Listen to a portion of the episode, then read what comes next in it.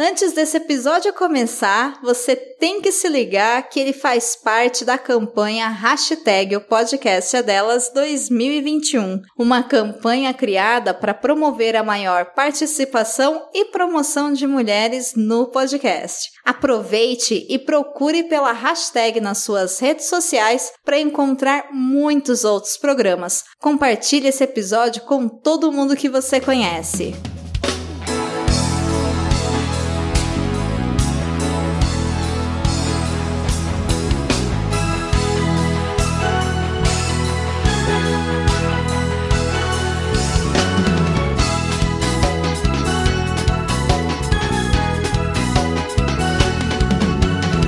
Aquele assessor avisou o rapaz, mas seu Dallagnol, cretino promotor da farsa, se acha sagaz. Por quê? Moro condenou com estilo voraz, vendeu a eleição. Milico tuitou com escolta dos radicais. Pro Brasilzão restou desgraças com Queiroz. Gado, milícia, secla, presida sabotagem. Ô Lula, muitos perguntaram e o Lula o PT vai fechar um arco do herói estogado, um marreco detonado com escudo moral. Por favor, me ilude que ainda pode virar. Com balela sumindo, frente ampla colar. Ciro e você, Marine e o pessoal. Marine e o pessoal.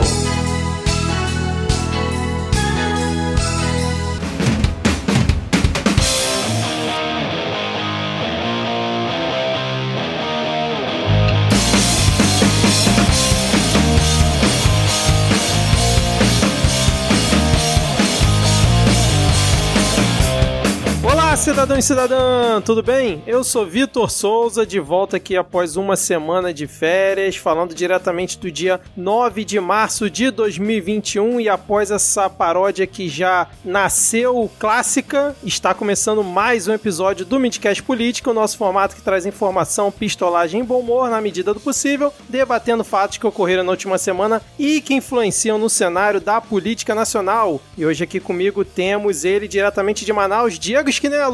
Tudo bem, Diego? Eu quero fazer aqui denúncia neste programa que o Vitor ia tirar, na verdade, duas semanas de férias e ele voltou de férias para as palavras dele não deixar esse programa ficar muito petista. Aqui tem denúncia. Um Vazamento para você que nos ouve. Vaza jato aqui do Vaza Midcast, né, cara? Seguindo a nossa apresentação, temos ele, o sempre animado. Tô vendo aqui a carinha dele super empolgante. Rodrigo Hipólito. Tudo bem, Rodrigo? Cara, eu vou dizer que hoje eu tô com, com um sentimento misto, porque eu tô muito triste de não ter a presença da Tupá e da Adi aqui com a gente, mas muito feliz com a nossa convidada. Exatamente. E vamos apresentá-la diretamente de Brasília, também animadíssima aqui para falar com a gente, né, no meio do lockdown. Ela que é do podcast Patada de Pantufa, um dos melhores nomes nomes da Podosfera, temos o prazer de receber aqui no Midcast Beatriz Falcão. Tudo bem? Fala galera do Midcast, eu também trago denúncia. Eu acho que foi pessoal a Tupá e a Adi não estarem aqui hoje. Gostaria de deixar esse protesto registrado nos autos. Beatriz, para quem por acaso não te conhece aqui, eu acho que é difícil, né? Mas se você quiser se apresentar um pouco mais aqui, eu falei que você é do Patada de Pantufa, mas se você quiser aqui fazer uma apresentação mais completa, das suas redes sociais, pode ficar à vontade. Eu gosto muito de você, Vitor, porque você acha assim que eu sou a Kim Kardashian da fotosfera, uma coisa assim impressionante. Estou aí em todo lugar. Mas então, para a maioria que com certeza não me conhece, meu nome é Beatriz Falcão, eu sou cientista política, sou especialista em relações governamentais e sou lobista faço lobby, o terror da galera. E é isso aí. Também faço Patada de Pantufa, que é um podcast semanal sobre política e outras coisas com P. Qual outras coisas com P você me pergunta? Pamonha e o que mais a sua mente capciosa imaginar. Maravilha. E agora fiquei pensando quem seria Kim Kardashian da Podosfera. Vou aqui ficar com esse pensamento ao longo do episódio. Eu acho que é o, o Felipe Figueiredo. Felipe Figueiredo. Boa. Ah, é, vamos marcar ele na publicação desse episódio. Não vai entender nada, mas vamos ver. E o bom daqui é que o jabá é no começo para dar tempo de tirar o sal. Quem não entendeu, não entendeu e segue a vida. Vamos lá. Se você já faz parte dos 10 ouvintes, sabe como funciona a nossa dinâmica. Mas se você está chegando por aqui hoje, nesse nosso formato, nós dividimos o episódio em dois blocos temáticos. Depois temos o Adivinha, apesar da não presença da Adi aqui hoje. E no final, nosso momento de salves e dicas culturais. Agora, sem mais delongas, vamos iniciar o episódio com o bloco ah, negócio é confusão. Não, mentira. É. Lula livre, porra!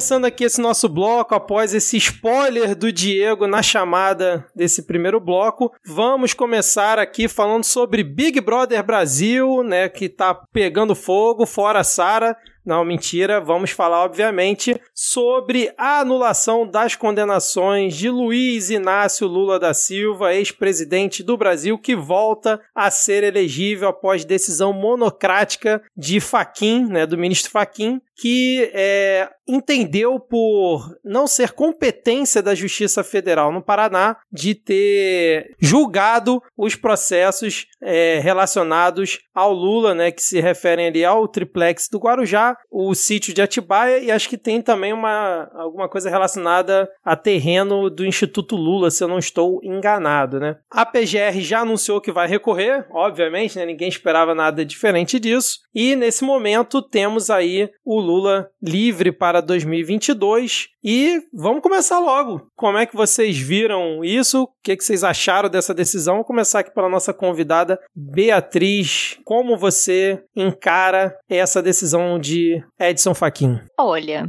eu vou começar dizendo que a coisa mais mais é, inconveniente dessa, dessa decisão é a galera já querendo jogar para 2022 e querendo saber se vai ter Lula e Bolsonaro e os tabloides todos falando que o Brasil vai acabar e que a bolsa está falindo e etc. É, bom, eu acho que o que eu tenho para dizer não é nada demais no sentido de que essa decisão ela já era esperada, isso já era uma coisa que vinha sendo sendo, sendo conversada há, há algum tempo, já era uma conversa de bastidor bastante persistente. Então, assim, não é nenhuma grande novidade, até porque é, já havia várias contestações de, enfim, dessa decisão da 13ª vara lá de Curitiba. É, é 13ª ou é 14ª? 13ª, né? Acho que é 13ª, enfim. Isso. Lá da, da vara de Curitiba. Eu sempre acho graça, de, desculpa, tenho 12 anos, acho graça falar vara de Curitiba, enfim. É... é, isso já era uma, uma, uma contestação bastante persistente, então não era como se fosse, enfim, é, acho que o próprio Bolsonaro falou que eles foram pegos de surpresa e tal enfim, não foi surpresa nenhuma nesse sentido. Essa já era uma, uma pedra cantada. Não, mas o Bolsonaro foi pego de surpresa porque ele não sabe nada de porra nenhuma, né? Ah, lá, bom, ele... mas aí é uma outra de... questão. Estou aqui defendendo. Ei, papo. Mas, cara, eu fiquei na verdade, não é, ignorante em direito que sou, não sabia que teria essa possibilidade. Então eu, eu achei muito esperto do menino Faquin de salvar o, o, tentar salvar o Moro dessa maneira, né? Tentar salvar o Moro, mas aí eu nem vi o julgamento hoje à tarde. Vocês viram o que, que deu do, da suspeição do Moro lá no, Tá empatado 2 a 2 e o ministro Cássio Nunes pediu vista só para contextualizar né, o que o Diego falou. Na decisão do Faquin, ele anula todos os pedidos né, da defesa do Lula que solicitavam justamente essa é, suspeição, suspeição, do Moro, né, suspeição do Moro, já que ele estaria absolvido. Só que mesmo assim, a segunda turma do STF decidiu por levar isso a julgamento hoje e aí estava 2 a 2 né? Dois votos a favor foram do, acho que do Lewandowski e do Gilmar Mendes. E os dois votos contras foram da Carmen Lúcia e me falhou a memória agora aqui qual foi o, outro ministro, não sei dizer. Enfim, é, vou procurar aqui. E aí o Cássio Nunes disse que estava muito novo no rolê e que ia pedir vista para poder analisar melhor. não, pedido de vista do, nesse caso é igual aquela aquela piada da Chiquinha no Chaves, né? Tá lá na escola, eu gostaria de fazer uma observação. Ela vai, né? Olha em volta e fala, fiz a minha observação. Cássio Nunes, cara. O pedir vista. Cara, pedir vista de processo é uma coisa que um, um dia fez sentido amplo. Você realmente precisava analisar mais alguns casos. Nesse caso, em plenária virtual, amigo, a documentação tá toda ali. Baixa o PDF, sabe? Dá, qual é a sua dúvida? Dá um Ctrl F lá, verifica a sua dúvida. Você não precisa sair pedindo vista de processo nesse caso, não, sabe? Eu tô totalmente artimanha e sou ridículo em alguns casos. Esse é um caso desses. Assim. Mas depois que o TRF4 leu 6 mil páginas de processo em 12 horas, pedir vista realmente é, é muito estranho. Ainda mais pro, pro senhor Nunes Marques, que era o, o as da produtividade lá no tribunal que ele veio, né? Que julgava aí quatro ações por segundo com o bebê no colo, uma frigideira na mão e fazendo embaixadinha, chupando picolé e assoviando ao mesmo tempo. Cadê a leitura dinâmica agora? Né? Sumiu. Não, e como se fosse um processo, um caso que ninguém tá sabendo no Brasil, né, cara? Super novidade. Mas enfim, é só para registrar, foi o Faquin que votou contra a suspeição do Moro hoje pela segunda turma. E a decisão do Faquin foi ele declarou a perda do objeto e extinguiu 14 processos que tramitavam no Supremo e questionavam se o Moro agiu com parcialidade ao condenar o Lula. Mas, Rodrigo, o que, que você achou, cara? Você ficou feliz, cara? Fala pra gente. É, cara, feliz a gente fica. Claro que eu fico feliz agora. Você disse eu tenho esperança, isso aí já é outra história. Felicidade e esperança não, não, não, não sempre estão caminhando juntas aí. Primeiro que eu, eu, concordo com, com a Beatriz, assim, o pessoal foi muito em polvo rosa, em, em, e para citar né, mais um, um molusco, com a ideia de que, ah, peraí, você vai, a gente vai agora pensar em 2022, mas na real esse processo agora ele vai para Brasília. Então, esses processos, eles vão ser julgados novamente. Óbvio, o fato de ter anulado esse processo e se conseguir julgar a suspeição do Moro em pouco tempo, que eu acho pouco provável também, isso tem, vai causar algum impacto no cenário político já para 2022. Vai causar. Mas a coisa não, não caminha tão rápido. E a gente precisa esperar como que vai ser esse julgamento em Brasília. Tudo bem, o tempo, se isso for seguir um tempo natural de julgamento desse tipo de processo, isso não vai terminar antes de 2022. Não vai. Olha... Não dá para criar alguma. Não, não vai terminar esse julgamento se seguir o ritmo natural. A gente já percebeu em outros, outros processos do Lula que esse ritmo natural não acontece. Exato. Talvez porque caminha ali, né, com oito braços, seis braços, o Lula, talvez, caminha com um pouco mais de, de pressa, consiga terminar o processo mais rápido. Pode ser, que, pode ser que aconteça isso em Brasília. Mas já afetou o jogo político. Então a gente já tinha, a boa parte da esquerda já desconfiava desse processo, eu tinha certeza de que ele seria anulado em algum momento. Agora essa dúvida ela se alastra e isso pode sim afetar mais as candidaturas de direita do que o cenário de esquerda, como muita gente estava chutando. Acho que a gente, eh, nesse momento, ficar pensando em quem, quem vão ser as candidaturas de, de esquerda para a análise desse cenário em 2022 é pouco frutífero. Agora, qual é o efeito que isso causa na direita que já estava desconjuntada, já estava desestruturada tanto quanto a esquerda? Isso é uma, pergunta que você tem que fazer nesse momento pelas reações que se teve, né? E é, é curioso que teve reações positivas da direita. A direita e o centrão, eles reagiram também positivamente. Eles falaram: peraí, a gente já estava esperando isso, estava esperando que isso acontecesse, e não é um problema para a política do centrão que o Lula ele possa se candidatar, que ele volta a ter direitos políticos, ou que ele esteja mais livre para fazer alguma articulação. Definitivamente não é um problema. É como se o centrão dissesse: olha só, o nosso preço subiu, o nosso preço está subindo mais que o dólar. A liberdade do Lula e os direitos políticos do Lula fazem com que o jogo político se torne mais caro. Agora, Vitor, teve muita gente me pedindo hoje a volta de blocos anteriores aí do Midcast. teve gente pedindo a volta da lista de comunistas para o grandioso camarada Arthur Lira. Cara, eu acho que o Rodrigo vai até sair da ligação se você considerar Mas, isso, puxa, cara. Puxa esse tweet, que eu tenho um ponto com relação a esse tweet. Puxa vamos lá, tweet. vamos lá.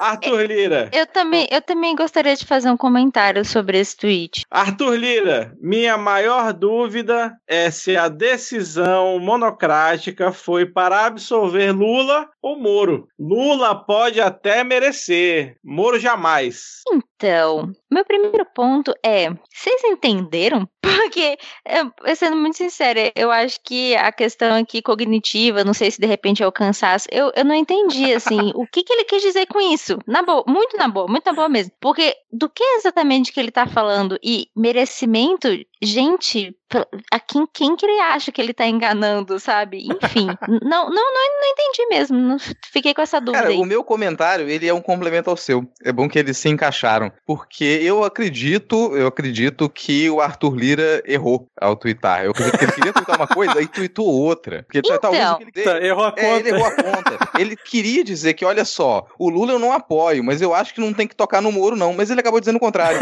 ele começa o tweet num clima e ele termina em outro, cara. Faltou uma cena ali no meio. Alguém tava escrevendo esse roteiro e faltou uma cena. Não sei se ele acreditava, opa, são, ainda são 128 caracteres, era um pouco mais. Ele planejou errado o tweet, cortou alguma coisa. Ficou faltando. Não, isso que acontece quando você inventa de twittar sem 18 generais para apoiar, para poder avalizar o seu tweet, né? Aliás, até tuitei isso, que eu fiquei esperando o tweet do Vilas Boas no Jornal Nacional, né? Após a decisão do Faquin, mas não veio dessa vez, né? Mas nesse caso, eu acho que foi ali. A gente acha que não teve general, né? Tweetando a várias mãos no, no perfil dele, mas pode ter tido várias mãos do Centrão, né? Porque se tem uma galera que ficou feliz com essa absolvição do Lula, foi justamente alguns integrantes do partido do Arthur Lira, né? Porque talvez vislumbrem aí no futuro alguma coisa para poder utilizar justamente para anular alguma decisão. Não sei, cara. Do Centrão Cara, o pode grande esperar erro tudo, do né? Arthur Lira é que ele vai twittar e ele inventa de usar vírgula. Meu amigo, você tá no Twitter.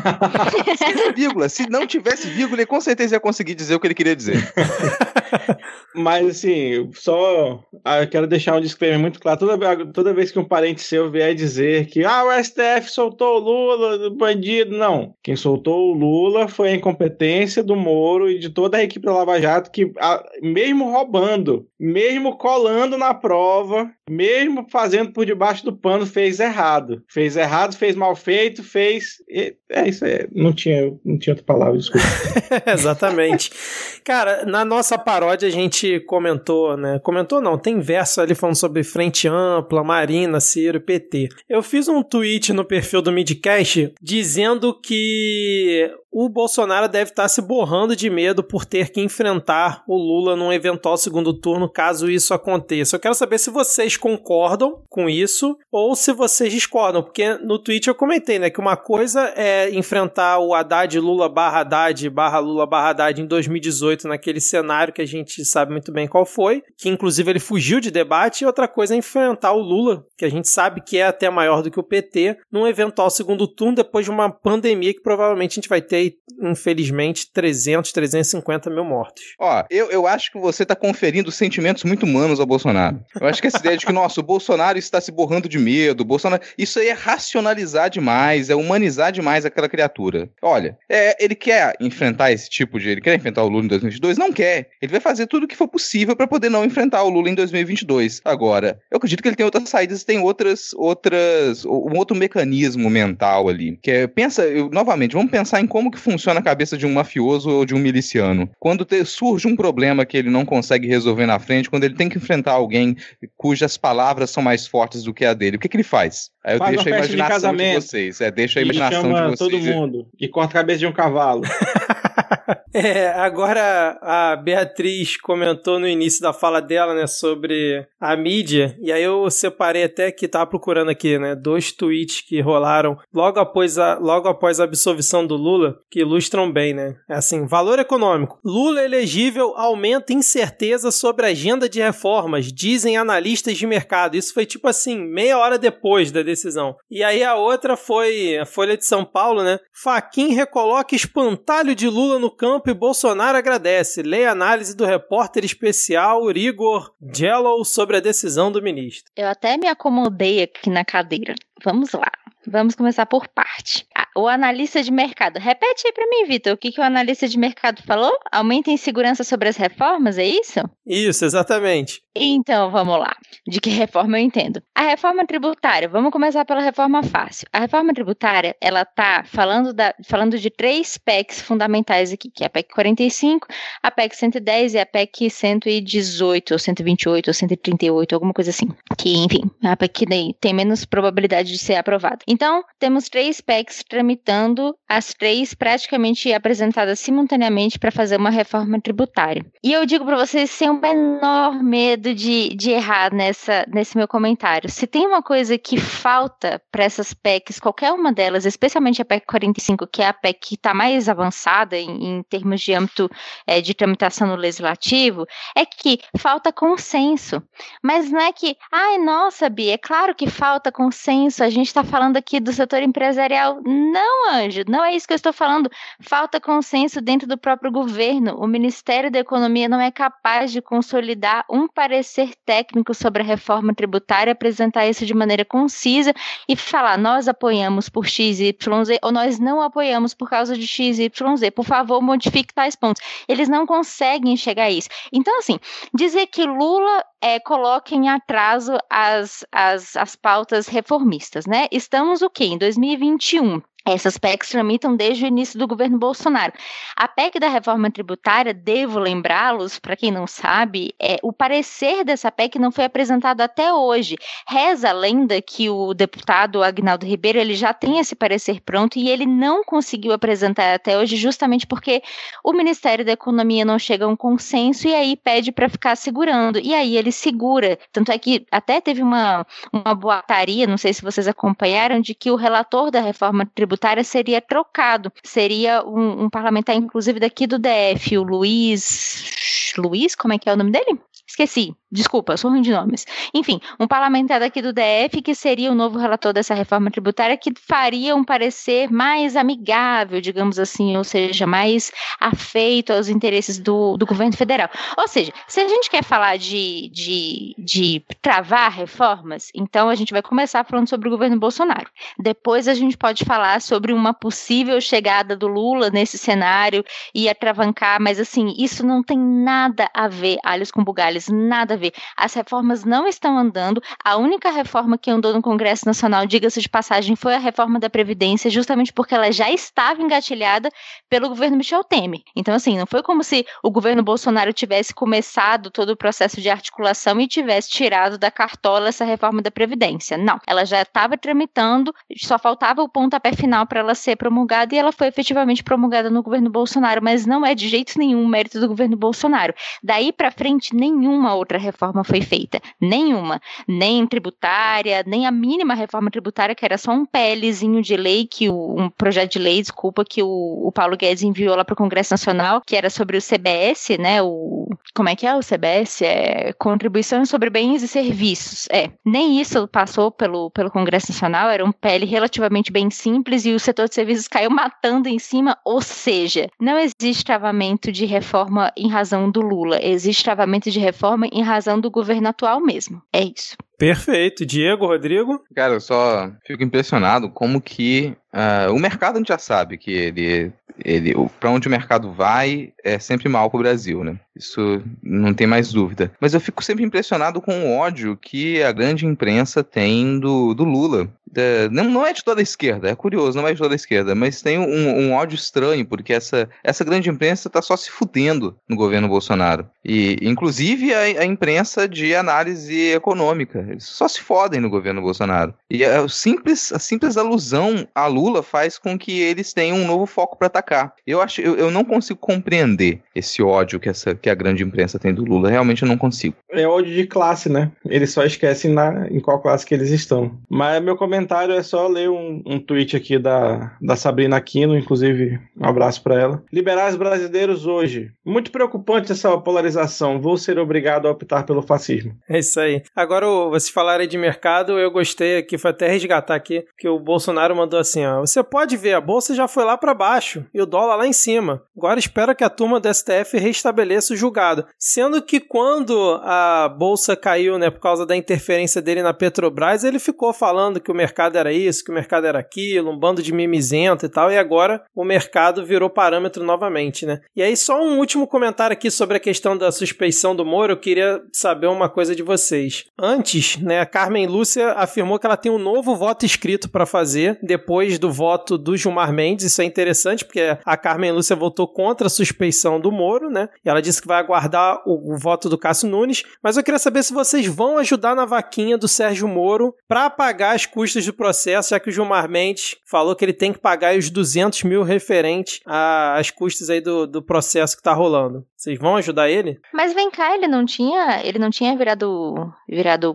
consultor, assessor, lobista. Teve uma galera que me marcou no Twitter dizendo que o Moro tinha virado lobista. Vocês me respeitam. Vocês me respeitam. É, cara, ele tá ganhando em dólar. A última coisa, 200 mil reais pra ele, isso aí é o troco do pão, meu amigo. Então, ele que tem que fazer uma vaquinha pra nós, apoiar aqui o Midcast, apoiar o Patada de Pantufa, hein? Vamos fazer essa revolução aí, pô. Afinal de contas, agora que ele tá no setor privado, ele tá ganhando dinheiro de verdade. Não esses empreguinhos de miséria do setor Sim. público. Sim, inclusive, só um parêntese rápido aqui, é, recentemente, recentemente, antes do lockdown, diga-se de passagem, eu peguei um Uber, e aí o, o motorista do Uber estava ouvindo uma certa rádio, que eu prefiro não mencionar o nome, mas fica aí no ar, né, acredito que vocês saibam.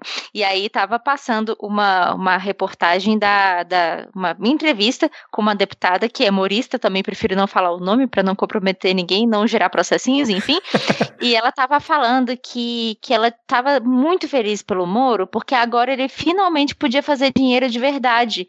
Agora, finalmente, ele estava saindo daquela situação que ele estava, como se ele tivesse, tipo assim. Sem Pobre coitado. Em casa, É. tá ligado? Com a, com a chinela pendurada no prego e assim por diante. É, enfim, só esse parênteses que eu achei, achei muito curioso. Eu adoro a expressão fazer dinheiro, né, cara? Agora ele pode fazer dinheiro. Então só tem a Isso. casa da moeda dentro de casa, né, cara? Isso, ele vai pôr na impressora, vai pôr pra fazer ele 10 cópias do Lobo Guará, é isso aí. Casa da Moeda tá fazendo filial, aí a gente nem sabe, cara. Franquia, abra sua Casa da Moeda aqui na sua própria casa. É, enfim, Diego, quer seguir aí pro próximo tópico, cara? Mas nem só de felicidade vive, nem, né, nem só de lembranças de Brasil sexta economia do mundo, respeitado, chefiando missão, missão das Nações Unidas. O capitão Cloroquina achou uma nova heroína. Agora o negócio é o spray nasal de Israel, que vai curar todo mundo. Que negócio de vacina não presta. O que presta é o spray nasal de Israel. Foi o nosso queridíssimo, adorado, salve, salve, For Chanceler, com uma comitiva né, muito bonita para mostrar que você precisa andar de avião para aprender a usar máscara, né? Porque todo mundo estava no Brasil sem máscara e chegou a Israel de máscara, ou seja, foram costurando suas próprias máscaras, né? Cada um foi com agulhinha de tricô no avião para usar máscara. Caralho. Ai, pra quem não viu, né, que é essa foto que no embarque, inclusive o Bolsonaro tava no embarque, apesar dele não ter ido na comitiva, tava geral sem máscara. E aí quando eles desembarcaram em Israel, já que é obrigatório, botou todo mundo máscara pra tirar fotinho. Coisa linda, né, cara? E aí o Forte Chanceler, cansado de passar vergonha, foi, né, acho que foi numa coletiva de imprensa lá, foram chamados para tirar foto, e ele foi querer chegar perto do oficial lá de Israel sem máscara, e aí ele por um segundo esqueceu que todo mundo em Israel é obrigado a prestar o serviço militar e quase toma ali um- uma finalização de cravo magado do, do rapaz, dizendo, usa essa máscara aí, porra. E aí teve. Você já quer falar o último tópico aí do spray? Não, ou eu posso pode falar. Porque o Felipe Martins, ele fez uma thread aqui, que até o Bolsonaro divulgou, de quais foram as ações realizadas em Israel, cara. Eu queria ler aqui pra vocês, se vocês me permitirem, porque são ações muito importantes que eles fizeram aqui, olha só. Estamos encerrando agora a nossa missão em Israel após uma intensa e bem sucedida agenda ao longo dos últimos três dias com o governo israelense, pipipi popopó. Em Israel, tivemos a oportunidade de acompanhar nossos especialistas em conversas com cientistas e pesquisadores que estão entre os melhores do mundo. Aí continua, né? Na bagagem estamos levando resultados bastante concretos. Aí ele pontua aqui, ó. Assinamos um instrumento para cooperar nos testes do medicamento Alocetra em casos moderados e graves no desenvolvimento de vacinas de produção própria. É, aí com uma outra empresa abrimos o caminho para que o Brasil seja o principal parceiro na segunda e terceira fase dos testes do tal spray. Aí tem o nome do spray aqui. Aí depois vem, com o Instituto tal será estabelecido um grupo de trabalho para cooperação em mais 65 linhas de pesquisas na área de enfrentamento à pandemia, pipipi, popopó, testagem e tal. E aí eu, eu, eu, gosto que ele fala assim, e de previsão de tendências na propagação do vírus. Olha,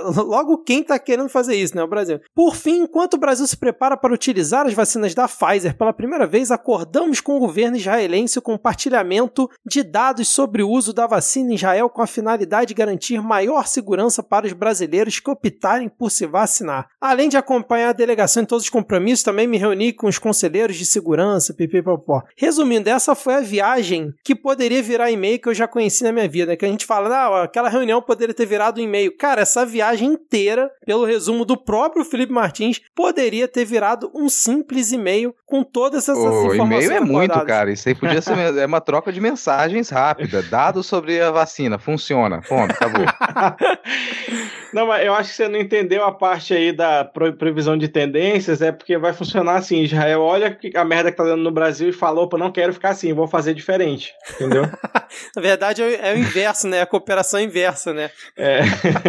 e enquanto isso, né, lá na USP está sendo desenvolvida um, um, medicamento, na verdade, uma vacina, né? Que é, é como se fosse uma vacina, esse medicamento, também que é um spray nasal e que está recebendo um total de nenhum apoio, né? Nenhuma visita do Forte Chanceler, tá? E tem resultados muito promissores, inclusive, é 100% tecnologia nacional e nunca recebeu né, um A dessa galera, porque é da USP, é de São Paulo, é do João Dória e é comunista. Só lembrando para quem ouviu o Ad News, essa delegação ela foi impedida de entrar no, no hospital que está sendo é, testado, né, essa questão do spray, justamente, né, obviamente, por risco de contaminação. Então, eles foram lá por causa do tal spray, fizeram toda uma propaganda e nem puderam é, adentrar no local onde está sendo feitos testes, no hospital e tudo mais. Foram barrados, tiveram que ficar dentro do hotel. Meu eu conspiracionista, que ele está sempre aqui no, no ombro esquerdo, é, ele, ele não deixa de me lembrar que Israel, essa é uma visita que podia virar um e-mail, né? Mas pô, Israel é um país que tem um, um largo histórico aí de treinamento de grupos armados, né? É, de, de descentralização de ações do exército, apoio a outros grupos. Eu fico pensando, por que mais terá nessa visita, já que as instalações onde ocorria pesquisa sobre o spray nasal não puderam ser visitadas, o trajeto da, da equipe brasileira estava indo ali do, do hotel, atravessa o corredor, volta para o quarto de hotel, é basicamente isso, né? Não podia fazer muita coisa. Quais outros interesses que tinha nessa visita? Porque eu não, eu tendo a não acreditar que essa viagem ela foi pelas razões que elas estão indicadas nos documentos oficiais. Mas você sabe, ô Rodrigo, que isso é tão comum no ambiente político, assim, né? É claro, não não tô dizendo que a sua teoria da conspiração não tem uma base científica bastante robusta, não é isso, jamais. Mas assim, falando de maneira bastante bastante prática mesmo, é muito comum, cara, que você gaste um baita dinheiro público para você ir apertar a mãozinha, tirar foto para constar no site ou nas redes sociais, sabe? Infelizmente isso é muito comum. É, eu não duvidaria nada que eles fizeram essa viagem só para passar a vergonha da, da máscara, de, de ter que descer do avião todo mundo de máscara, como meninos comportados que são, e, e, e de, enfim, de testar um spray nasal que, ou melhor, testar não, né? Porque não poderiam testar, mas enfim, ir lá ver um, um spray nasal que, para todos os fins, tem aquele Sorine aqui, qualquer farmácia brasileira, né? Ou então, se eles começarem a virar jacaré dentro dos próximos dias, a gente já sabe o que, que pode ter acontecido lá também, né, cara? Exatamente, turismo, turismo vacinal, como é que é que chama isso? É turismo vacinal, turismo de vacina, como que é? É, é eu isso, acho né? que é isso, é, é exatamente é. isso. É, turismo pandêmico. Cara, mas assim, se for pensar no... A gente teve um grande esse investimento ele foi voltado para a área cultural. E é a gente notar que tem um, um, um, grande interesse aí em produção do bom humor brasileiro. O humor brasileiro, ele não conhece fronteiras, assim. E você pensar que isso, todo esse investimento foi para uma performance do For Chanceler, valeu muito a pena ver ele ali como um coelhinho, abaixando as orelhas e falando, vou colocar a máscara para tirar foto. Aquele momento dele lá, indo todo alegre, sorridente, nossa, vem tirar uma foto comigo. E ele recebe um dedo na cara, não, coloque a máscara, criança mal educada. E ele vai lá, volta, coloca a máscara sorridente, fecha a cara. Aquilo ali já valeu, cara, porque aquilo ali me, me, me trouxe alegria, ver ele sendo publicamente humilhado. Qualquer cena em que o For Chanceler seja publicamente humilhado merece investimento. Agora, Rodrigo, você está falando em alegria, cara. O próximo tópico que está aqui na pauta, eu acho que eu vou deixar você puxar, porque você sempre sempre se alegra quando comenta dele, que é o ex-condenado agora, cara. Você viu isso? Cara, eu vi, assim. Primeiro, dessa vez eu não vou, já, já tomei um remedinho aqui antes para não vomitar pronunciando o nome do Ricardo Salles. Então, olha só, sucesso, consegui pronunciar o nome desse demônio, é, desculpa aos demônios, sem vomitar. Infelizmente, a gente não vai poder mais chamá-lo de condenado, mas se bem que assim, ó, moralmente condenável. Então, a gente pode chamar ele de condenável.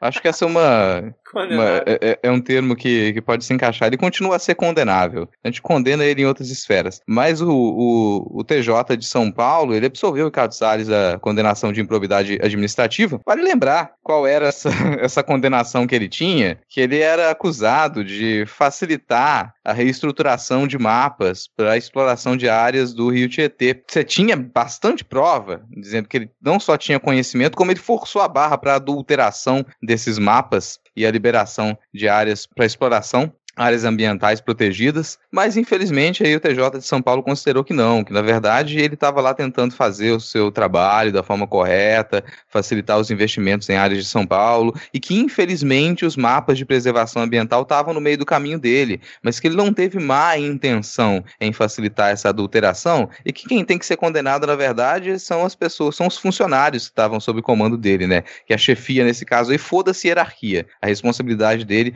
como servidor público político de alto escalão naquele momento foi pro saco, dane-se. E ele foi absolvido. Mas pra, no nosso coração e na, com, com, o nosso coração, na nossa cabeça, na nossa memória, ele é um eterno condenado, agora condenável. É, e agora a gente teve é, um novo condenado para substituir, tomar logo esse lugar do Ricardo Salles em nossos corações, que foi Weintraub, que foi condenado pela, pelo juiz federal João Batista Ribeiro, da Quinta Vara Federal Civil de Minas Gerais. Ele vai, na verdade, ele ele e a União, né, vão ter que pagar aí 40 mil reais por danos morais coletivos contra docentes de universidades federais e, obviamente, cabe recurso à decisão. Isso aí foi na época que ele fazia aquele monte de tweet, né, é, xingando todo mundo e também é, quando ele chegou a dizer que as universidades federais cultivavam plantações de maconha e produziam drogas sintéticas. Então temos aí o nosso grande diretor do Banco Mundial, né, não é isso? condenado aí a pagar 40 mil reais. Bom, se alguém pode produzir, fazer dinheiro, é alguém que trabalha no Banco Mundial, né? Então, para pagar isso aí, tá tranquilo, tem problema nenhum. É verdade, cara, bem observado. É isso então, mais algum comentário? Podemos fechar esse primeiro bloco. Eu jurava que a empolgação de vocês com a absolvição do Lula seria maior. Eu realmente estou aqui um pouco impactado com isso. Mas, Rodrigo, pra onde a gente vai agora, cara? Cara, agora enfim a gente vai pro, pro ponto da pauta.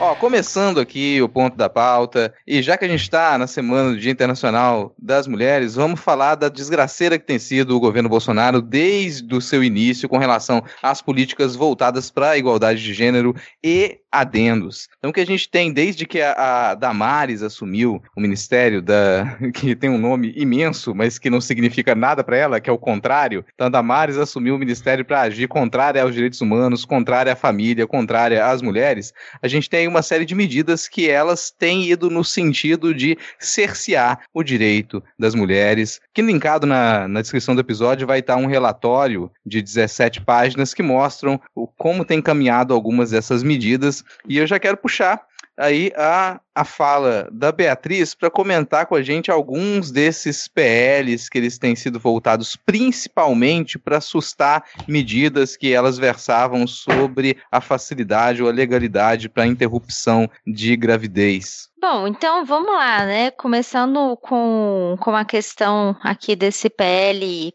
proje, projeto de decreto legislativo, na verdade, número 73 de 2020, que é da autoria da deputada Cristo Nieto, do PSL do Rio de Janeiro, que ele susta é, uma portaria do Ministério da Saúde que dispõe sobre procedimentos de justificação e autorização da interrupção da engravidez nos casos previstos em lei. É, e aqui é muito é muito, enfim, importante a gente falar sobre isso e refletir sobre isso e ter uma atenção bastante, bastante acentuada, porque é o seguinte, é, era uma pauta, tá na chamada pauta ideológica desse governo desde o início, mas é, ainda não foi colocado de maneira prioritária nisso, então são projetos que eles estão tramitando, mas eles estão tramitando mais devagar, estão tramitando por debaixo ali dos panos, não no sentido da ilegalidade, mas no sentido de, de estar fora dos holofotes da, da mídia mesmo. É, então, e esses projetos, eles falam bastante exaustivamente sobre direitos reprodutivos das mulheres, no sentido de retroagir aquilo que a gente já tem de direito conquistado. Então, por exemplo, essa questão do, do aborto, do, enfim, da justificação de aborto em,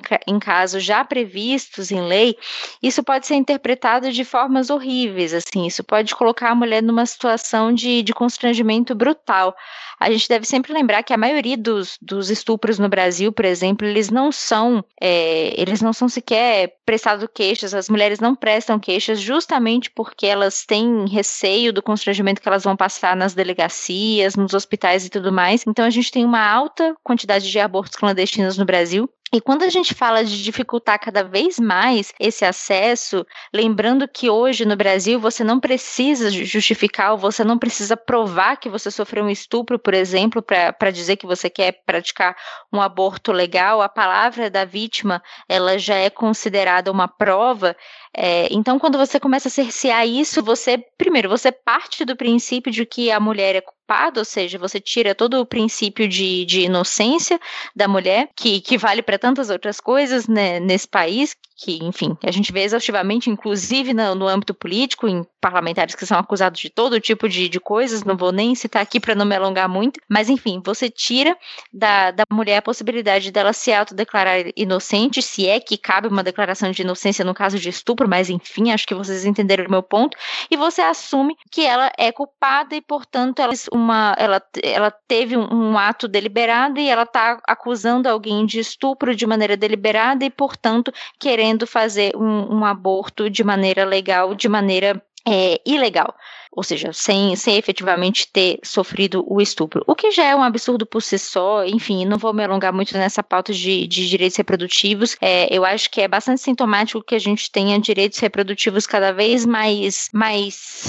como é que eu posso dizer? A gente tem uma pauta cada vez mais de retrocesso em relação aos direitos reprodutivos, justamente porque é, a gente não tem mulheres na política, e quando a gente tem, como é o caso dessa, dessa deputada aqui do PSL, são pessoas igualmente com uma, com uma visão de mundo totalmente atravessada e, e bastante anti-direitos reprodutivos da mulher. Lembrando que essa situação aqui da, dessa parlamentar é bastante, é bastante estranha, na verdade, é uma moça bastante jovem, ela tem 29 anos, e é contra tudo, assim, é contra direito reprodutivo, é a favor de, de enfim, de de um modelo tradicional de família e tudo mais, e excluindo todas as possibilidades de diversidade, tanto no âmbito da família, quanto no âmbito público, quanto no âmbito privado. E, e isso não é um projeto de lei, né? Existem vários em relação a isso, e aí vocês colocaram aqui na pauta também um estudo bastante interessante que é justamente, que é uma cartilha, na verdade, né, de mulheres e resistências no Congresso Nacional.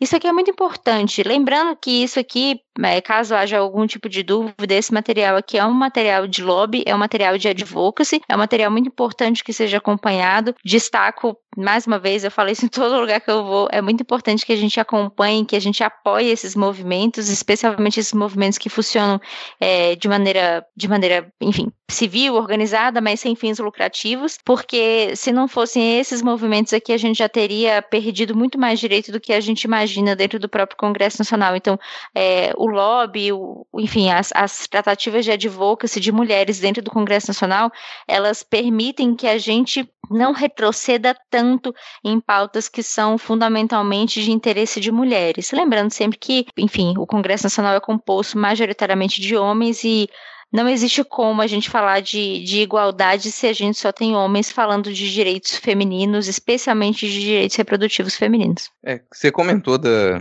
dessa defesa que, que o ultraconservadorismo faz de um, um certo tipo de família.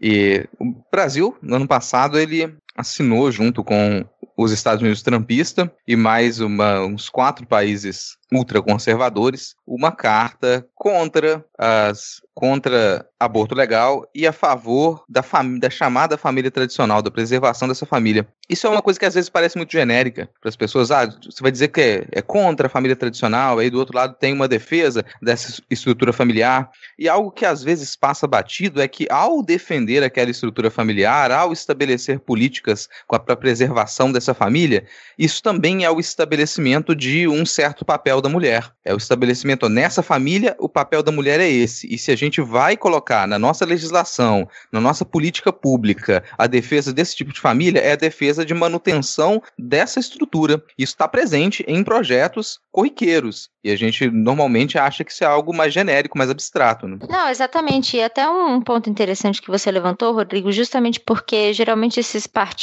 esses movimentos assim que são ultraliberais, de ultradireita, extrema direita e tal, eles falam tanto da liberdade do indivíduo, né? Eles, enfim, pregam isso a todo momento, da liberdade do indivíduo. Mas, na verdade, é exatamente isso que você falou, assim, é uma tentativa de manutenção do status quo, é esse apego desenfreado a, a, uma tradição que ninguém sabe exatamente por que que existe ou para que que existe, diga-se de passagem, e, e, a impossibilidade de você escolher, você, homem ou mulher, aqui falando de família de um modo geral, mas quando você fecha isso no núcleo familiar, mas essa impossibilidade de você escolher outra outra natureza familiar que não seja aquela que já está enrijecida. Ou seja, você está falando de liberdade, mas é, é uma liberdade até a página 2. Depois da página 2, quando a gente está falando das, das, liberdades afetivas, essa liberdade ela é cerceada de primeira mão. É uma coisa, por exemplo, assim, como quando a gente junta esses dois pontos, né? Cê, a gente junta o ataque aos direitos reprodutivos, a liberdade das mulheres nesse sentido, com uma defesa dessa estrutura familiar. E onde e que isso pode pegar na prática, por exemplo? Eu fico me lembrando do, do discurso simples e do, do Bolsonaro quando se elegeu e que ele se mantém muito, que é a ideia de que, olha, as mulheres no mercado de trabalho elas vão continuar a ganhar menos porque elas vão engravidar. E elas, só quando você junta isso, é dizer, elas vão ganhar menos porque elas têm que engravidar. E é, é, é difícil você dissociar esses discursos, dissociar essas políticas, porque é aí que a coisa toca. Quando a gente dissocia isso, parece que a luta para que você tenha uma igualdade salarial, ela é uma luta diferente do direito ao aborto. E não é. é elas estão conjuntas, elas são a mesma e elas se tocam quando a gente fala de família. Ouvindo aqui o que vocês estavam né, falando, Acho um debate extremamente importante. E aí me fez recordar um episódio que a gente fez aqui no Midcast, lá no longínquo ano de 2019, que foi o episódio 45 da segunda temporada, titulado O Cenário da Violência contra as Mulheres. Teve a participação da Aline Hack do Olhares Podcast e da minha queridíssima amiga Luana Augusto. E, cara, foi um episódio muito bom de se ouvir, né? Foi em um episódio ali por causa da campanha Ativismo na Web. E naquela época a gente já estava justamente falando do, da quantidade absurda, né? De casos de lesão corporal dolosa, né? De violência doméstica sofrida pelas mulheres. Então, recomendo aí para os ouvintes escutar esse episódio, que a Aline dá uma aula lá pra gente, a Luana também faz ponderações muito boas e a coisa só, só piora, né, cara? Ainda mais com, com um ministro como com um ministério como esse. Aí eu tava vendo, né, que a Damares fez um, um evento agora no dia 8, mostrando que o país registrou 105.821 denúncias de violência contra a mulher é, no ano passado. E uma coisa que eu achei estranha, e eu pesquisei aqui, não entendi o porquê, né? Que ocorreu uma mudança na metodologia adotada em 2020, impedindo que os dados sejam comparados com os anos anteriores. E aí parece que agora você pode colocar uma, mais de uma denúncia registrada sobre o mesmo protocolo, e ao mesmo tempo cada denúncia pode conter mais de uma violação, envolver mais de um crime. Assim, parece uma coisa meio estranha, não vi a metodologia que eles utilizaram, mas é, me causa estranheza essa, essa informação E uma coisa que eu queria é, também pontuar aqui, que eu via correndo aí no dia 8, foi a notícia que a Taurus teria lançado um revólver cor-de-rosa exclusivo no mercado brasileiro em homenagem ao Dia Internacional da Mulher. E eu queria mandar aí a merda os veículos que noticiaram isso, porque foda-se se a Taurus está lançando um revólver cor-de-rosa, ninguém quer saber dessa merda, ainda mais no, no Dia Internacional da Mulher. Então, assim, é, a gente vira e mexe, bate na imprensa aqui por causa de algumas situações, e eu acho que essa notícia é uma que a gente precisa é, bater na imprensa por estar é, dando ênfase para uma situação dessa que, tipo assim, cara, dane-se, não precisa noticiar isso, cara.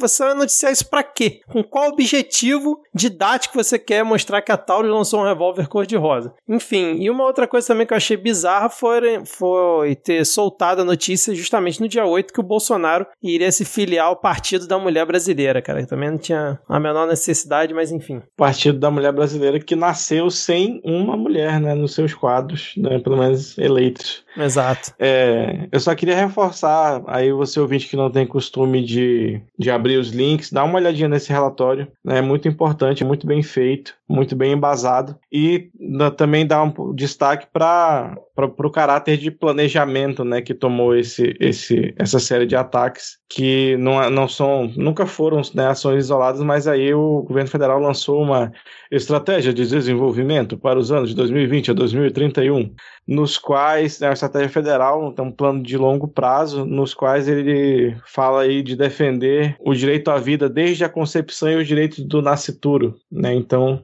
aprofundando aí e dando um caráter de plano e de projeto para esse tipo de ataque. Eu vou finalizar esse tópico aqui com declarando a nossa solidariedade à vereadora Camila Valadão, aqui de Vitória, que nesse dia 8 ela foi atacada pelo vereador Gilvanda Federal, que é do Patriotas. Ela estava com uma, uma blusa vermelha, de acordo com o, o outro vereador, ela não era uma vestimenta formal, ela não deveria usar aquela roupa dentro da Câmara, porque quem, quem quer respeito se dá o respeito de acordo com ele, né? Esse tipo de declaração que a gente tem que, que encarar.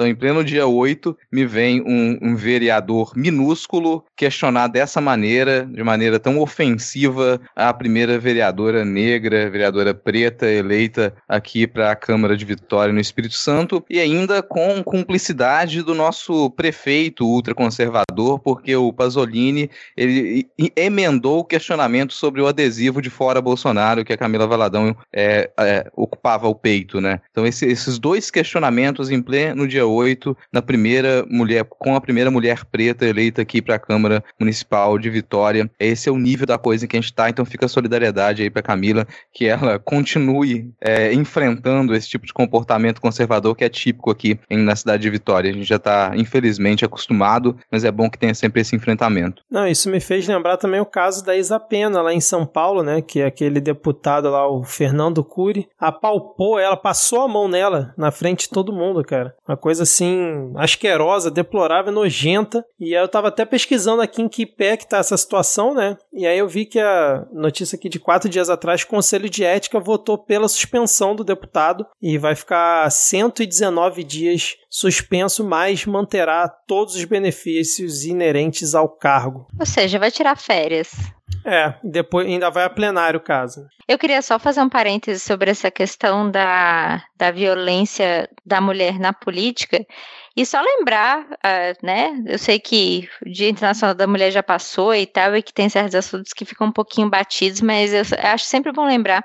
Esse caso da, da Isa Pena e, e tantos outros casos, é, eles, enfim, são bastante, são bastante significativos no sentido de que eles foram vistos por pessoas, eles, eles foram vistos por câmeras, na verdade, e foram divulgados em redes sociais, e que bom. Mas isso acontece todo dia. É, Para gente que trabalha como assessor, como lobista, como secretários, como secretários executivos e tudo mais, para a gente a política é sempre um ambiente muito hostil, justamente porque a gente está lidando com pessoas extremamente poderosas. Então, é, para a gente não existe a possibilidade de denúncia nunca, não importa o que aconteça, porque obviamente a gente tem medo. A gente tem medo da retaliação, a gente tem medo de perder emprego, a gente tem medo de, de acontecer alguma coisa com a gente, enfim. Então, só para lembrar que esses casos de, de violência, assédio e, e companhia limitada na política são extremamente comuns de verdade. Falando em retaliação, vamos agora para um, um subtópico aqui, no ponto da pauta, que é o sapo na panela d'água quente. Que nesse, nesse subtópico com ótimo título, é, é, a gente pode relembrar uma coisa que eu achava que já tinha caído em desuso, já que a gente falou muito de a gente falou de conduta aqui agora, né? Olha só, conduta do, do deputado lá em São Paulo. Sabem o que é um termo de ajuste de conduta? Já ouviram falar? Se lembram do termo de ajuste de conduta? É a versão mais 18 do puxão de orelha. É o puxão de orelha. O termo de ajuste de conduta é um acordo em que uma das partes ela se compromete a admitir que, que errou e que não vai mais se comportar daquela maneira. E isso foi o que, o que dois, um ex-reitor, dois professores da Universidade Federal de Pelotas, eles tiveram que assinar. O ex-reitor Pedro Alau, lá de Pelotas, e um outro professor, eles foram questionados por fazerem críticas incisivas ao presidente Bolsonaro e ao governo Bolsonaro de forma geral, e para evitar um processo, eles tiveram que aceitar dois anos de censura, um acordo para que eles, durante esses dois anos, não falem mal do governo.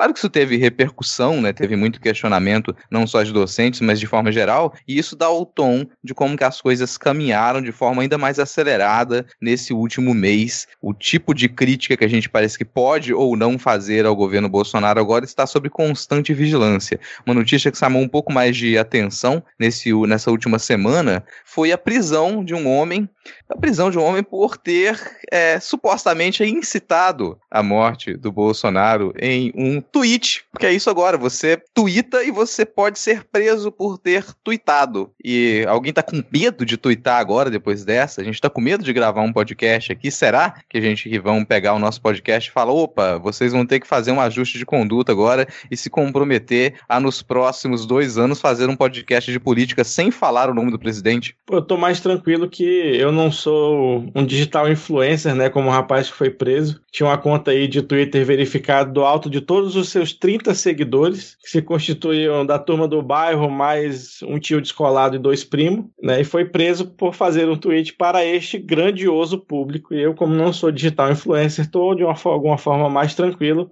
Apesar de que no dia que o, o, o Pedro Halal anunciou, assinou lá o termo de ajustamento de conduta, eu recebi um e-mail do Paulo Guedes, né, não necessariamente dele, mas da CGU, que está sob o controle do Ministério dele, com o código de, de conduta do servidor público civil federal e eu estou estudando ainda. Para me comportar bem, para não ser chamado a atenção, não ser mandado para a diretoria.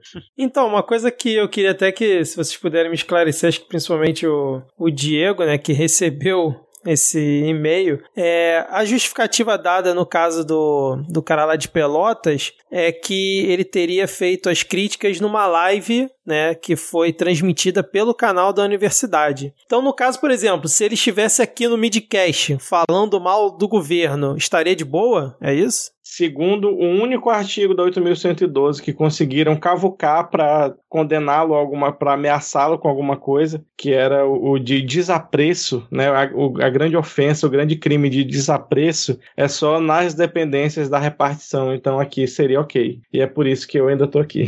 Não, mas assim, tem uma, tem uma contradição aí que ela foi apontada, inclusive, e felizmente esse TAC que eles assinaram, talvez isso seja invalidado, porque mesmo essa argumentação que eles trouxeram, cavucaram esse, esse artigo, você isso, isso entra em conflito com a liberdade de cátedra. Então, para que você faça certas análises, você precisa da liberdade de fazer certas críticas. E você fazer certas críticas inclui que você não tenha apreço nem desapreço. Você precisa fazer as críticas. Quando você começa, você cerceia o trabalho de um professor para que, para que ele não possa expor certas ideias e, e tenha que expor dois ladismos de tudo, você está cerceando, você está acabando com a liberdade de cátedra. Isso foi questionado pelos, pelos professores da, da Universidade Federal de Pelotas. Talvez esse TAC caia, logo mais a gente fica nessa expectativa. É mais perigoso isso, o Halal já tinha falado, é mais perigoso você fazer esse tipo de declaração quando você tem um público maior do que em sala de aula, do que nas dependências da universidade. Então ele se sentia seguro para poder fazer essas críticas, tendo a sua liberdade de cátedra, mas aparentemente nem isso mais é respeitado. E se torna aquela, aquele estado em que muitos professores do ensino básico, do, do ensino fundamental, do ensino médio, eles já sofrem, que é uma vigilância não, não dita. Você fica constantemente com medo de que os seus alunos, de que a pedagoga da escola, de que um outro professor ultraconservador, ele te escute falando, ou aquilo seja filmado, ou aquela, aquela aula remota que você deu, ela seja salva, e você seja atacado porque você expôs essa ou aquela ideia. Quando, na verdade, isso faz parte do papel de docência. Você precisa expor as ideias, e você dá liberdade para que os alunos eles também se expressem e confrontem aquelas ideias. Essa, a liberdade de cátedra ela não vem só para o professor. Os alunos eles têm a liberdade de confrontar aquelas ideias e ao ter as ideias expostas e confrontadas, professores e professoras têm que ter a liberdade de entrar naquela discussão, de realizar aquela discussão. Se a gente não pode realizar discussão, o ensino superior ele se torna um ensino técnico. A gente acabaria com o ensino superior, o que aparentemente é um projeto desse governo. Acabar com esse tipo de liberdade para que você transforme um ensino superior em um ensino técnico e ponto. Você vai cada vez mais formar os robozinhos que eles estão interessados em suprir um mercado de trabalho que massacra, que moe carne humana todos os dias. Beatriz, aproveitando esse gancho aí do Rodrigo sobre liberdade, me bateu uma curiosidade agora ele falando isso. Uhum. Pelas suas andanças em Brasília, Antes do governo Bolsonaro, existia essa ideia ou esse conceito dessa caça às bruxas, principalmente em relação às universidades, ou isso é algo novo que você percebeu após a, esse novo governo? Olha, é, Vitor, eu acho que assim, sempre, sempre existe uma caça às bruxas, depende da moda, né? É meio que a gosto do freguês, depende muito do governo, a gente vai ter uma caça às bruxas X ou Y, mas assim, em relação às universidades e, e essa liberdade de cátedra que o Rodrigo estava falando, eu acho que isso nunca foi tão evidente sempre houve questionamento, especialmente em relação ao ensino público, em, em relação aos ensinos da, das universidades. É, as universidades públicas sempre foram acusadas de, de, de, partidarismo, de estarem ideologizando seus alunos. Isso não é novidade, assim. E sempre circulou esse, esse tipo de discurso aqui em Brasília, no sentido de que iam impor limites e teriam projetos de lei para isso e tudo mais. Mas eu acho que nunca foi tão evidente, assim, eu acho que nunca foi tão escrachado e, e principalmente eu acho que o, o, professor também nunca foi tão demonizado como agora. É, eu, eu reparo que essa é uma mudança de chave bem preocupante, assim é, em algum momento, não sei se dá para dizer isso, mas em algum momento a gente pelo menos valorizou o professor no, no sentido no, no seguinte sentido, ele é detentor de conhecimento, não digo nem valorização profissional, valorização de que quer que seja. Agora você fala que você tem um doutorado, é quase como um atestado de que você é um esquerdista comunista. Então, assim, é, eu acho que piorou. Entendi, muito bom. É, eu fiz essa pergunta até porque essa questão do Pedro Halal, né? Ela foi resultado da denúncia do Bibo Nunes, né? Que é um deputado federal e extremamente bolsonarista ali, né? É, tá sempre colado ali com o Bolsonaro. Mais alguma coisa? Podemos seguir aqui? Vamos lá. Se vocês não tiverem com medo de ser, serem multados em carreatas aí contra o governo, a gente segue, cara.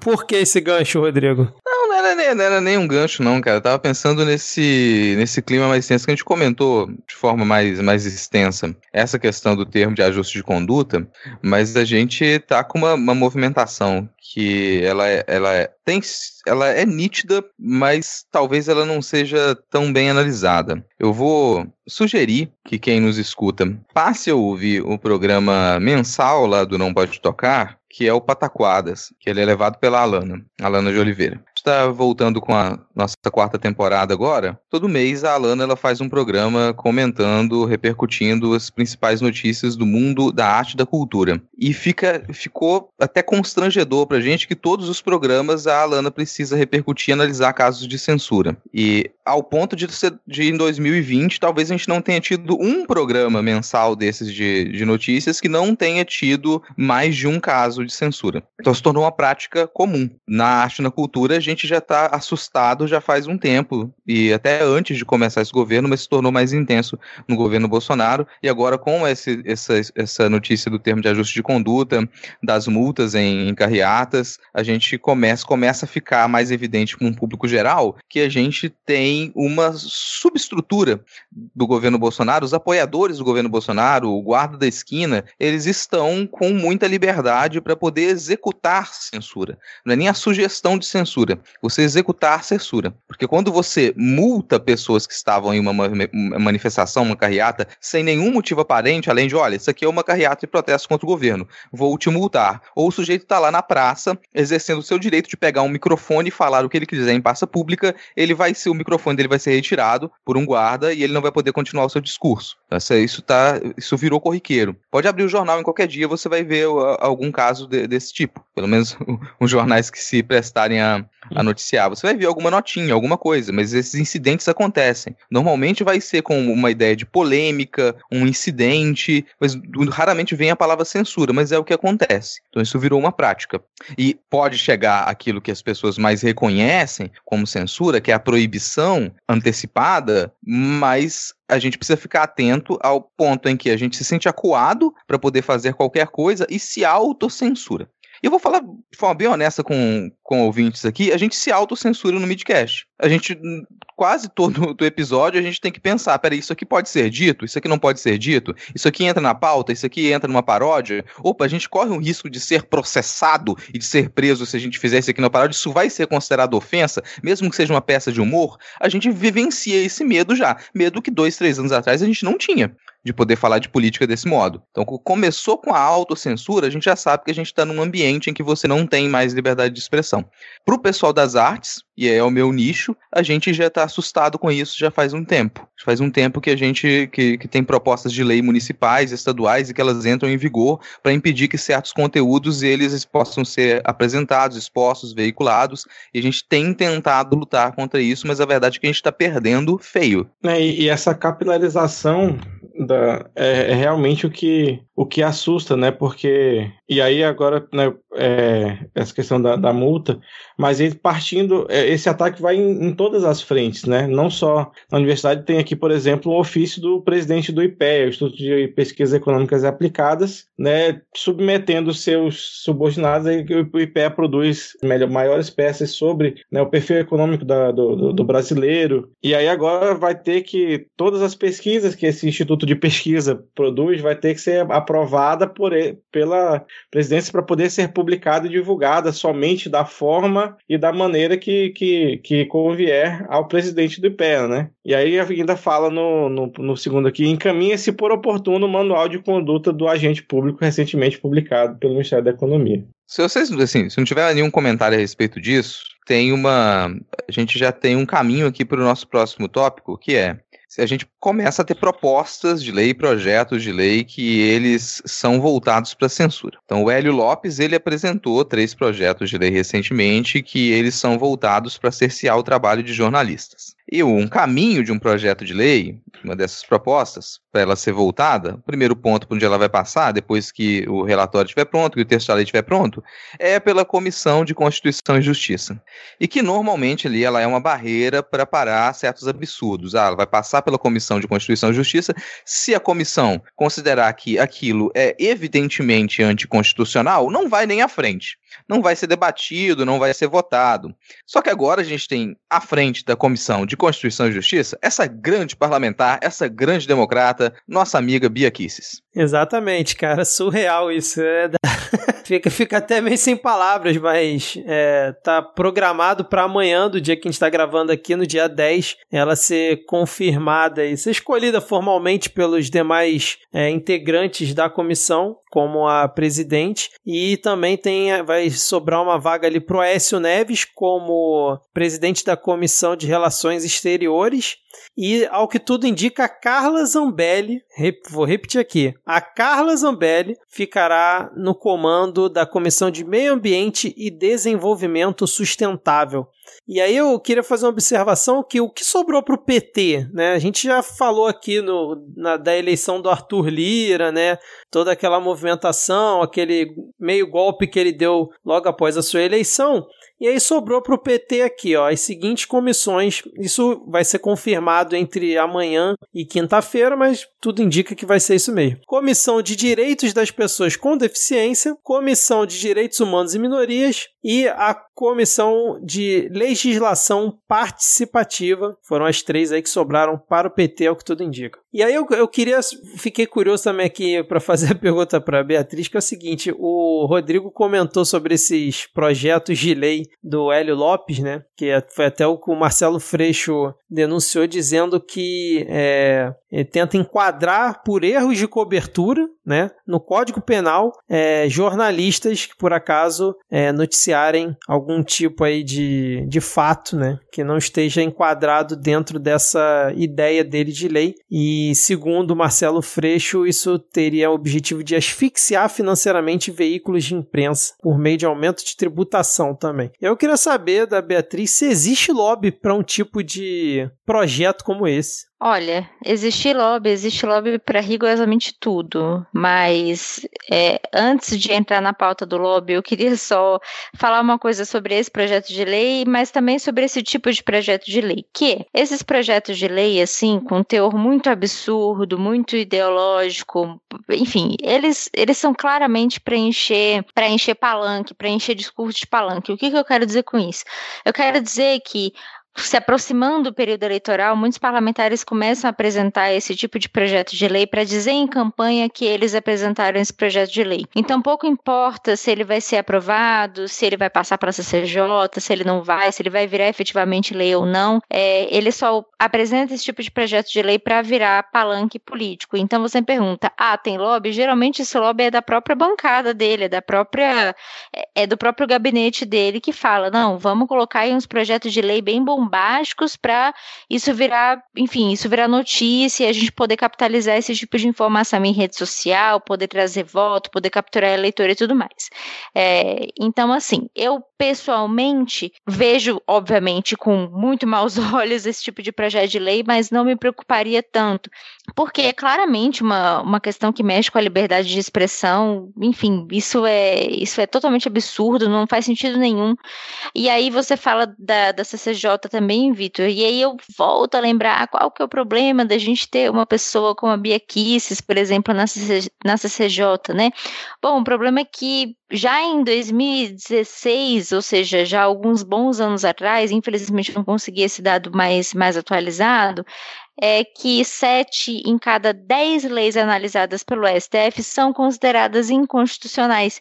E esse é, é, provavelmente um caso desses, de uma lei que, se chegasse a ser aprovada, falando de um caso é, hipotético, eu não acredito que vai ser aprovada, mas enfim, é, seria muito provavelmente considerada inconstitucional caso fosse para o STF. Então, né, e aí voltando, qual que é o grande problema de você ter uma pessoa que não tem uma capacidade interessante, até do ponto de vista jurídico, na CCJ, é que a CCJ ela serve justamente para dar admissibilidade, ou seja, para dizer se uma proposta é constitucional ou não, se aquilo é viável do ponto de vista constitucional ou não. E, e se ela passa, mesmo tendo essa, esses problemas, esses vícios, lá na frente com certeza vai dar algum tipo de problema. Aqui a gente está falando de sete em cada dez leis analisadas pelo STF que são consideradas inconstitucionais. Ora, desculpa a sinceridade, mas não era para ser nenhuma lei analisada inconstitucional pelo STF, porque a gente tem justamente, tanto na Câmara quanto no Senado, comissões que servem exatamente e exclusivamente para analisar a admissibilidade do ponto de vista constitucional. Então, não era para ter nenhuma no, no frigir dos ovos, né? Mas sobre esse projeto de lei, eu entendo que ele é totalmente absurdo, é totalmente grave, mas eu, sinceramente, não não gastaria minhas fichas, pelo menos com isso agora. Acho totalmente desproporcional e acho pouco provável que isso comece a andar. Excelente, muito bom. E aí, algum comentário, Diego Rodrigo? Ah! Eu queria comentar que essa, uh, o ano passado a gente já estava com comissões bem pontuais e de pouca importância na mão de partidos de esquerda. Então você falou agora há pouco sobre o que sobrou para o PT. Na prática, o cenário do ano passado não era muito diferente das comissões que elas tinham ficado na mão do PT e de partidos de esquerda. A mudança que a gente tem agora são esses nomes absurdos na, na liderança de algumas dessas comissões. Agora a gente vai ter que observar quem são os outros integrantes das comissões, que é isso que vai ditar muita coisa, não só a presidência da comissão. Mas assusta a gente ouvir o nome de Carla Zambelli, assusta a gente ouvir Bia Kicis, assusta a gente ouvir Aécio Neves, mas na prática o cenário ele não mudou tanto assim como a gente imaginaria. A gente já não tinha um protagonismo da esquerda nessas comissões, embora ah, parlamentares de esquerda, de oposição, tenham conseguido em grande medida barrar alguns itens de projetos que eles passam pelas comissões e chegam na votação. Então, pelo menos para os parlamentares do trabalho, ele não mudou muita coisa. Ele vai continuar mais ou menos no ritmo que ele estava na época do Maia, o que só o que a gente tem ali é um agrado para a base bolsonarista, colocando esses nomes absurdos, é quase que um, um joguinho ali de, de, olha, a gente vai chamar atenção com esses nomes aqui, embora nada vai mudar de verdade.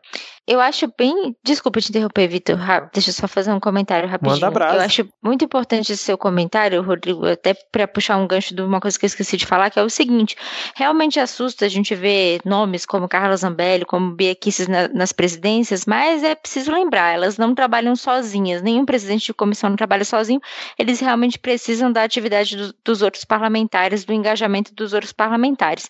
A questão aí, a minha maior preocupação é o seguinte: quem decide a pauta é sempre o presidente da comissão, ou seja, não tem só meia dúzia de projetos para passar na CCJ, tem, sei lá, 400, 500, mil, 2 mil, não, não faço nem ideia, para ser bem sincera, mas tem bastante. Então, meu ponto é o que, que vai ser priorizado desse bolo.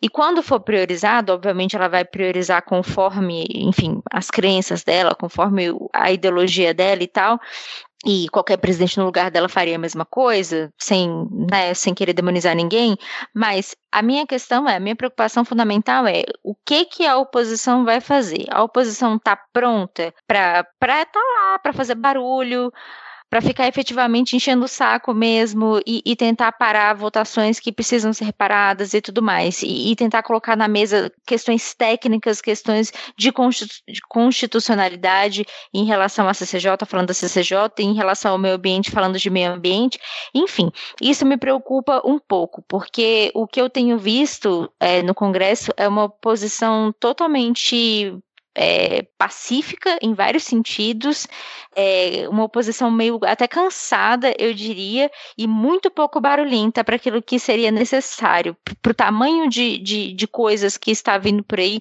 eu estou achando a oposição muito calma e muito pouco barulhenta, e isso me preocupa bastante. Eu fui até pegar informação aqui, que eu para não falar bobagem, mas a Bia Kisses, ela já era a primeira vice-presidente na comissão anterior, né? O presidente era o Felipe Francischini, que era um deputado bolsonarista de primeira hora ali do PSL, depois meio que rompeu com o presidente, inclusive o presidente criticando ele. E tinha também ali na vice-presidência a Carolina Detone, que também é uma bolsonarista, né?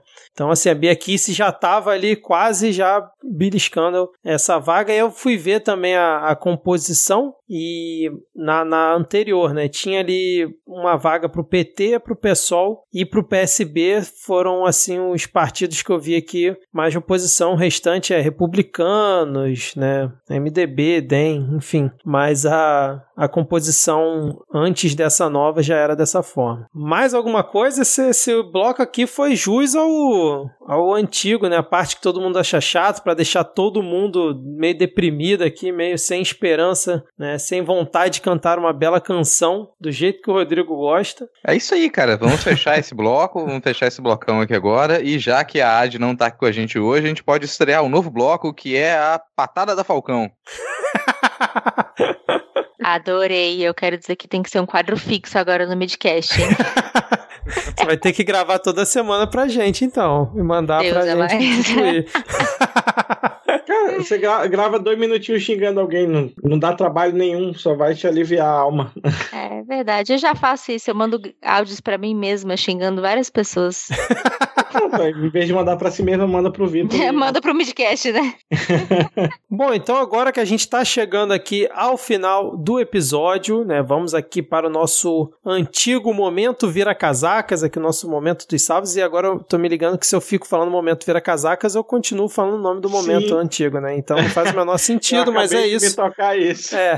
E depois vamos aqui para as nossas dicas culturais. O queridíssimo Ian Ariel pediu um salve e mandou um abraço especial a todos do Midcast e para aqueles que estão na linha de frente da pandemia. A arroba ou pode ser arroba barulhinho de água com gás, pediu um forte abraço para a equipe e disse que hoje o programa promete. Me desculpa a cara cansada, mas toda vez que eu vejo o nome da Beatriz Falcão, é na personagem de novela que eu penso. Eu, eu, já ouvi tanto isso na minha vida, gente, que infelizmente eu não consigo mais achar graça, eu só consigo fazer cara de cu mesmo. Tipo, ah, mulher da novela. tá bom. Ô, Rodrigo, você quer dar um contexto aí pro ouvinte mais jovem? Você que é um grande conhecedor de novelas. Quem era Beatriz Falcão? Não, eu não quero dar o contexto, eu fico com a dica para as pessoas aí ouvirem o Novela Cast. Então, se você tá aí com curiosidade, não entende muito bem de novela, vai lá, Novela Cast, você pode se interar um pouco mais sobre essa produção, esse tipo de produção fundamental para a cultura brasileira. Eu queria só dar um spoiler sobre a Beatriz Falcão da novela, que é o seguinte: ela foi uma das pouquíssimas vilãs da Rede Globo que terminou bem, ou seja, não, não morreu, não foi presa no final nem nada, ela se deu benzaço, fugiu de jatinho com Cauã Raymond. Ou Verdade. seja, se deu bem, uma coroa com Cauã Raymond. Se deu benzaço. Então gostaria de deixar esse spoiler aí pro, pro, pro ouvinte. E um salve para o queridíssimo Rafael Thompson. O Dalton da bicicletinha, eu adorei esse nome, pediu para falarmos que ele é lindo. Ele disse: Eu sei que é mentira, mas me iludam. Então tá, amor, seja iludido, você é lindo. Um abraço para todos do Cash. Abraço para você também, Dalton da bicicletinha, adorei. Você e é o... lindo e sua bicicletinha também é linda. Sim, exatamente. Espero que você ande de saia na sua bicicletinha. Ai, que Caraca. Ai, que podre. Foi mal, Dalton. Foi mal, foi mal. Não, cara, que isso. Vou até lembrar aqui o Dalton que, olha, foda-se ser bonito, o importante é ser gostoso. Caraca. Enfim, o arroba Hermes, ou Lockhermes, não, não sei como que é a pronúncia da arroba dele, enfim, pediu uma voadora de pantufa. Aí é comigo, então voadora de pantufa pra você, querido. E falando querido aqui, o nosso queridíssimo e agora verificado Denis Almeida, ele mandou um grande abraço para o Gabriel Divan, que está se recuperando desse micróbio dos infernos, e aí logo ele vai voltar para a bancada do Vira Casacas. Gabriel Divan se manifestou lá também. Fica aí o desejo de melhoras, melhoras rápidas pro Gabriel Divan. Saudade de ouvir essa voz gostosa. E eu vou fechar aqui com o nosso já tradicionalíssimo salve pro jornal Ataque, que mandou aí também um grande abraço pro nosso eterno presidente Lula. Beijo, Lula. Seguindo então para as dicas culturais, eu vim trazer uma dica dentro da outra, que é o filme M8, Quando a Morte Socorre a Vida. E onde você assiste, tem um site chamado justwatch.com que te diz onde você assiste as coisas. Eu descobri esse site semana passada. E eu achei muito bom porque eu nunca sei onde passa as coisas. Então tem aí o link do site e você vê lá onde que você assiste o filme. E também quero indicar um livro que é o Amor nos Tempos tempos do coronavírus, de um poeta daqui, né, na verdade baiano, radicado no Amazonas, o Dom Alencar. E aí a encomenda é, é, no, no pessoal mesmo, você vai lá no Instagram dele, tem o link aí na descrição, manda um ADM, ele vai te enviar o livro diretamente de Itacoatiara, no interior do Amazonas. Muito bom. Bom, eu vou, vou trazer duas dicas aqui também. A primeira é sempre de um podcast, né? Vou indicar o Suposta Leitura. Suposta Leitura é um podcast semanal sobre literatura. Tem episódios de indicação, que não, não, tem spoiler, e episódios de análise também. São sempre episódios curtinhos ali, em torno de meia hora até meia hora de episódio. É bem gostoso de ouvir. Tá linkado aqui na, descrição do episódio. E a minha segunda dica é um documentário que é o Fake Art. Então, se você se diverte, se te dá prazer, se você sente um, um tesão muito particular em ver rico se fudendo, em ver rico sendo enganado, sendo feito de trouxa, perdendo seus milhõezinhos comprando coisas falsificadas, eu, eu dou essa dica. Fake Art é sobre um dos casos mais emblemáticos sobre falsificação de obras de arte, que nem é muito antigo, foi aí da metade da década de 90 até a metade da década de 2000, essa, esse caso de 80 milhões de dólares em obras de arte falsificadas, enganando rico trouxa nos Estados Unidos e na Inglaterra. Excelente. Eu vou indicar um podcast hoje, olha só. Já indiquei aqui aquele episódio do Midcast e agora, com muito orgulho, eu tenho aqui a indicação do podcast Histórias que o Povo Conta, que foi idealizado né, por três jovens rurais. Dentre esses três jovens, temos a Kel Silva, que participou de um dos episódios do Vozes Pretas aqui no Midcast. Recomendo demais que vocês escutem também. E a ideia desse podcast né, é reunir em cinco episódios. Eu tô, tô lendo, inclusive, o, o release aqui do, do podcast, tão chique que é a coisa, cara. São cinco episódios que visam rememorar os causos e os momentos que marcaram épocas nas comunidades rurais. Então, eles convidam né, pessoas das antigas, vamos dizer assim, para contar seus causos. E, e, o primeiro episódio foi sobre lobisomem, eu escutei, muito bom. É, o segundo episódio já saiu. Esse podcast, inclusive, contou com apoio financeiro do Estado da Bahia, através da Secretaria de Cultura, e foi via lei Aldir Blanc. Então, fico muito feliz que a Kel Silva, após aqui a participação no Midcast, é, foi mordida pelo bichinho da podosfera e junto aí com seus amigos, deixa eu pegar o nome aqui, o Breno Santiago e o Kaique Abad resolveram aí criar esse podcast. Eu escutei o primeiro episódio, achei muito bom. Então recomendo aí histórias que o povo conta. Beatriz Falcão, você tem alguma indicação aqui para os 10 ouvintes do Midcast? Pois é, rapaz, eu tô aqui pensando o seguinte, não posso deixar de fazer o, o jabazinho, né, pro ouvinte do Midcast dar uma ouvidinha também lá no Patada de Pantufa, obviamente, mas eu tô pensando aqui, o que que eu tô conseguindo assistir ultimamente? Eu tô, eu comecei a assistir uma série, é, comecei a assistir duas séries recentemente, na verdade, uma é The Crown, mas eu acho que já tá meio batida, acho que todo mundo já assistiu, mas é boa, é boa, eu, eu tô gostando bastante, pelo menos do ponto de vista do audiovisual é, é bem bonita. E eu comecei a assistir também Ginny e Georgia, ou Georgia and Ginny, na, no Netflix, que, enfim, é uma série adolescente, ela é quase numa mesma pegada de Sex Education, também na Netflix, mas trata de uns temas bem legais, é, como transtornos mentais na adolescência, automutilação, violência sexual e tudo mais, mas de uma maneira bem, bem leve e bem gostosinho de assistir. É bem engraçado, inclusive, e eu tô gostando bastante. Então, quem quiser uma dica aleatória, fica aí. Você falou de The Crown, eu lembrei da entrevista que vai sair da Oprah com a Meghan Markle e o, o menino lá. Treta! Onde aparentemente as pessoas vão descobrir que a família real é, é racista. Não, na verdade, assim, vai sair aqui, acho que é amanhã, né? No, acho que é no Multishow, mas no Twitter a pessoa já divulgou quase ela inteira, né? Quem quiser já tomar spoilers antes, já procura lá. É isso então, fechamos. É, Beatriz, muitíssimo obrigado pela sua participação. Para mim foi uma honra receber você aqui. Já escuto você aí de é, outros carnavais lá do Anticast, né, cara? Foi quando eu conheci o seu trabalho e agora no Patada de Pantufa. Então, espero que você tenha gostado. Desculpa qualquer coisa, desculpa a confusão aqui. É, e aí já fica o convite para uma próxima vez você voltar tendo a Adia Tupac junto com a gente, para não ficar essa, esse clima.